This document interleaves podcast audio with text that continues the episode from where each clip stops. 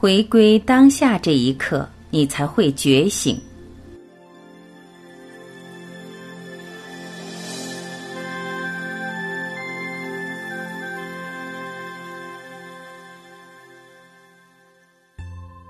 佛陀不是第一次从瓦拉纳西行去王舍城，他缓缓的步行，沿路上欣赏着四周的山林和稻田。将近中午时分，他便在路边的小镇停下来乞食。乞到食物后，他走入附近的树林中静静的吃饭，然后在那里行禅。接着。他又在树底下坐禅，他非常喜欢一个人在森林里独处。禅坐了数小时，一群衣着光鲜的青年男子经过，明显表现得非常烦躁。他们其中几人手持乐器，看见佛陀行在最前的一个青年向佛陀点头招呼，问道：“出家人。”请问你有没有看到一个女子从这里走过？佛陀答道：“你找她有什么事吗？”那青年把事情从头说起。他们都是瓦拉纳西来的。那天早上，他们带了乐器和一个女人一起到森林里作乐。他们歌舞宴饮之后，便躺在地上打盹。但当他们醒来的时候，已发觉那女子和他们的珠宝饰物都不见了。由那时开始，他们就一直追寻她的下落。佛陀冷静地望着那青年，答道：“告诉我吧，朋友，你们这一刻认为找到那女子，还是找到你们自己比较重要呢？”年轻人都有些愕然。佛陀摄人的仪容和他这个特别的问题，把他们脑子转过来。那带头的青年回答：“大师，或许我们都会先想找到自己。”佛陀说：“生命只可在目前的一刻找到，但我们很少会真心投入此刻。相反，我们喜欢追逐过去或憧憬未来。”我们常以为自己就是自己，而其实我们一直以来都甚少与自己真正接触。我们的心只忙于追逐昨天的回忆和明天的梦想，唯一去与生命重新接触的方法，就是回到目前这一刻。只有当你重回这一刻，你才会觉醒过来。而就只有在这时，你才可以找回真我。看看这些被阳光拥抱的嫩叶，你们有真正用一颗平静和觉醒的心来看过它们吗？这一染绿色，就是生命里其中一样奇珍。如果你从来没有真正看过它，请你们现在看吧。年轻人都沉默下来，他们每一个的眼睛都跟着佛陀的手指望向那在午后的凉风中微微荡漾着的绿叶。一会儿，佛陀转过头来，对坐在他右边的青年说：“我看见你有一支笛，请替我们吹奏一曲。”虽然有点害羞。但那青年仍拿起笛子放到嘴边，开始吹奏。每人都留心听着，笛声像一个失望的恋人在凄怨的哭泣的声音。佛陀的眼睛没有离开过那吹笛子的青年，他一曲奏毕，整个午间的森林都立即蒙上一层稠雾。一直没有人说话，直至那青年伸手把笛子递给佛陀，然后说道：“尊敬的僧人，请你为我们吹奏吧。”正当佛陀微笑之时，一些人却不禁大笑起来，认为他们的朋友自讨没趣。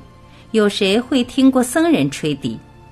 因此，当见到佛陀双手接过笛子，他们都感到出乎意料。他们全部人的视线转向佛陀，每个人都难免一脸好奇。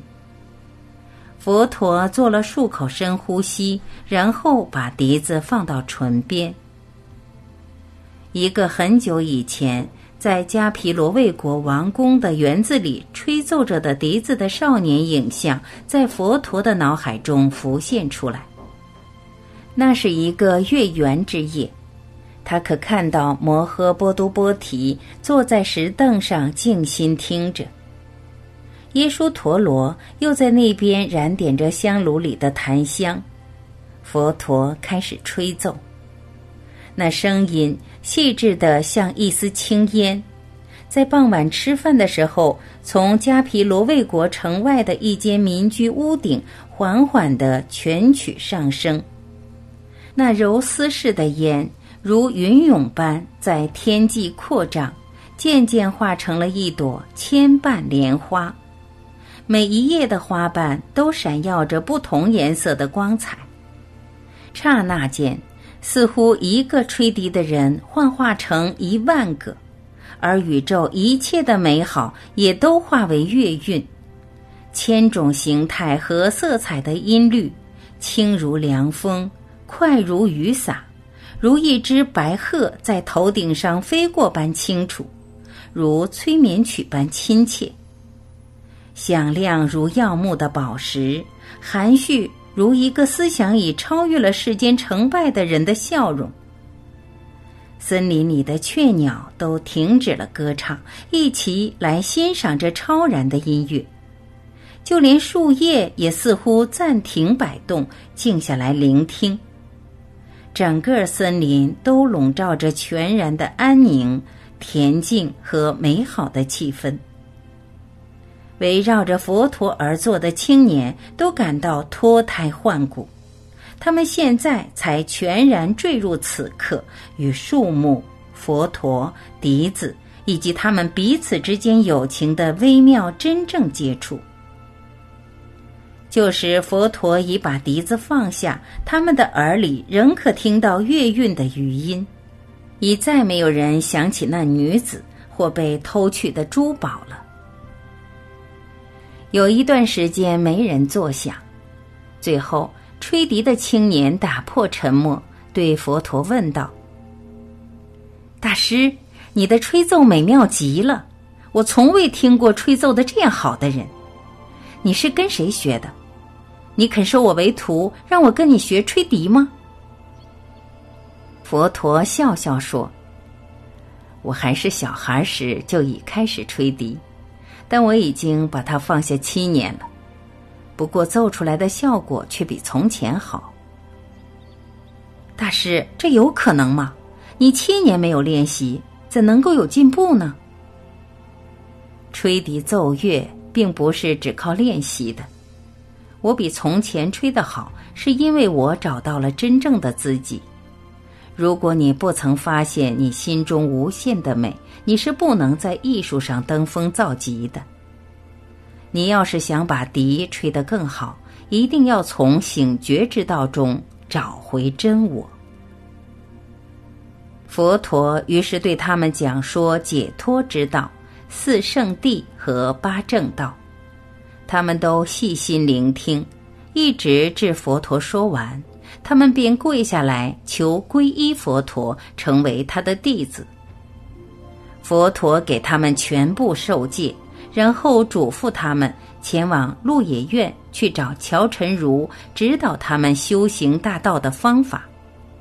佛陀又告诉他们，不久之后会再与他们见面。